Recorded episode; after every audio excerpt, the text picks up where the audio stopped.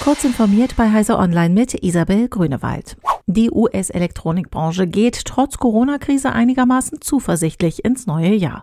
Wegen der Pandemie sind die Verbraucher zu Hause in besonderem Maße auf Technik angewiesen, um den Alltag mit Arbeit, Bildung und Unterhaltung zu bewältigen, erklärte der Branchenverband Consumer Technology Association CTA. Die Pandemie hat hinsichtlich der Annahme neuer Technologien die Vorspultaste gedrückt, sagte CTA-Chef Gary Shapiro im Vorfeld der CES. Doch der Weg zur völligen wirtschaftlichen Erholung sei noch lang und mit der komplexen Verteilung der Impfstoffe verknüpft. Dabei habe die Branche bewiesen, dass sie in Krisenzeiten einen wichtigen Beitrag leisten kann.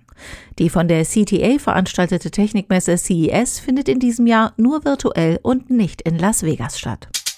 Bundeskanzlerin Angela Merkel hat sich ausdrücklich dazu verpflichtet, den Lebensraum von Tieren und Pflanzen besser zu schützen. Merkel und Frankreichs Präsident Emmanuel Macron riefen beim Klimagipfel One Planet Summit in Paris Partner dazu auf, sich einer globalen Allianz anzuschließen. Dabei wollen 50 Staaten, darunter auch Deutschland, 30 Prozent der Land- und Meeresflächen bis zum Jahr 2030 schützen. Durch die Zerstörung von Ökosystemen und den Eingriff des Menschen in die Natur kommen bislang voneinander getrennt getrennt lebende Arten in Kontakt. Die Gefahr der Übertragung von Krankheiten von Tieren auf den Menschen wächst, warnte auch EU-Kommissionspräsidentin Ursula von der Leyen. Beim Hersteller von Netzwerktechnik Ubiquity kam es zu einem Sicherheitsvorfall.